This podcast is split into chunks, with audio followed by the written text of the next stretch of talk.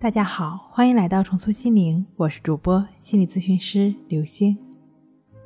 本节目由喜马拉雅独家播出。我们的微信公众号“重塑心灵心理康复中心”。今天要跟大家一起来分享的内容是：这两种思维方式不改变，焦虑强迫就很可能找上你。你会不会有这样的想法？很奇怪，别人总是说心烦，工作不是干干这个，就是想想那个。总之就是做不下去，甚至离职很多次，食不果腹，却没见他像自己这般痛苦。很奇怪，别人也常常抱怨没睡好，白天也会哈气连连、熊猫眼，反正就是睡眠质量差，甚至几乎接连几天不合眼，压力大的都很难喘气，却没见他像自己这般痛苦。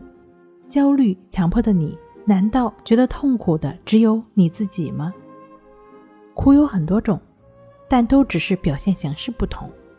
想得到的没有得到，不想得到的却送上门是苦。比如说，对于焦虑、强迫朋友而言，想要如自己所愿的愉快舒畅，而送上门的却是强迫症状、焦虑症状，这便是苦。辛苦劳作的农民，眼看要收获的瓜果遭遇天灾。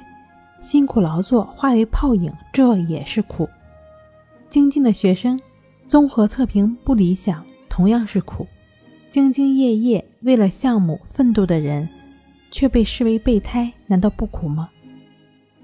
你又如何衡量自己是最痛苦的呢？众多咨询的来访者会说：“我宁愿身体上有疾病来代替我心理上的痛苦。”大概是没有被真正身体上的疾病。折磨过吧。事实上，痛苦都是相通的。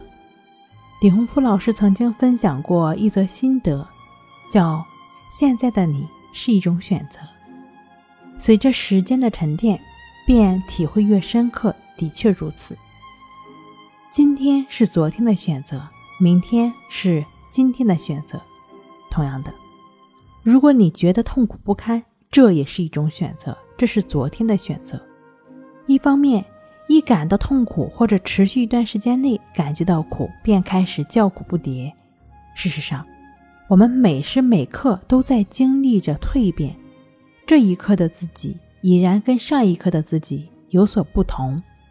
蜕变必然会伴随着痛苦，每一时刻、每一种痛苦都是改变的契机，你可以选择。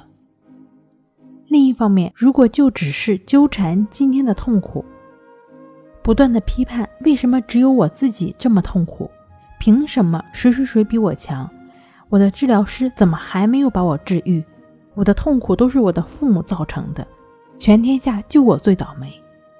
如果你还在进行着这样的选择，试问一下，明天会怎样呢？聪明的你，相信早就明白了。如果总是纠结。妄自分别的心不停止。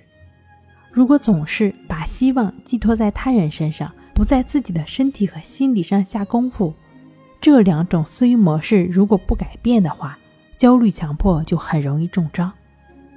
强迫焦虑的根源就是执着心的存在，正是躁动不安的、容易纠结的、妄自分别的心，不断的制造问题。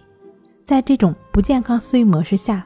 焦虑强迫也可能会不断的演化，反过来攻击自己。很多朋友在自愈路上不断探索，试试这个方法管用吗？那个老师有效吗？殊不知自己才是问题解决的专家。你可以选择切实可行的自助方法，比如说关系法、意志法，或者自己觉得合适的其他方法，踏实、正确、精进的进行下去，才是自我疗愈的正途。好了，今天跟您分享到这儿，那我们下期再见。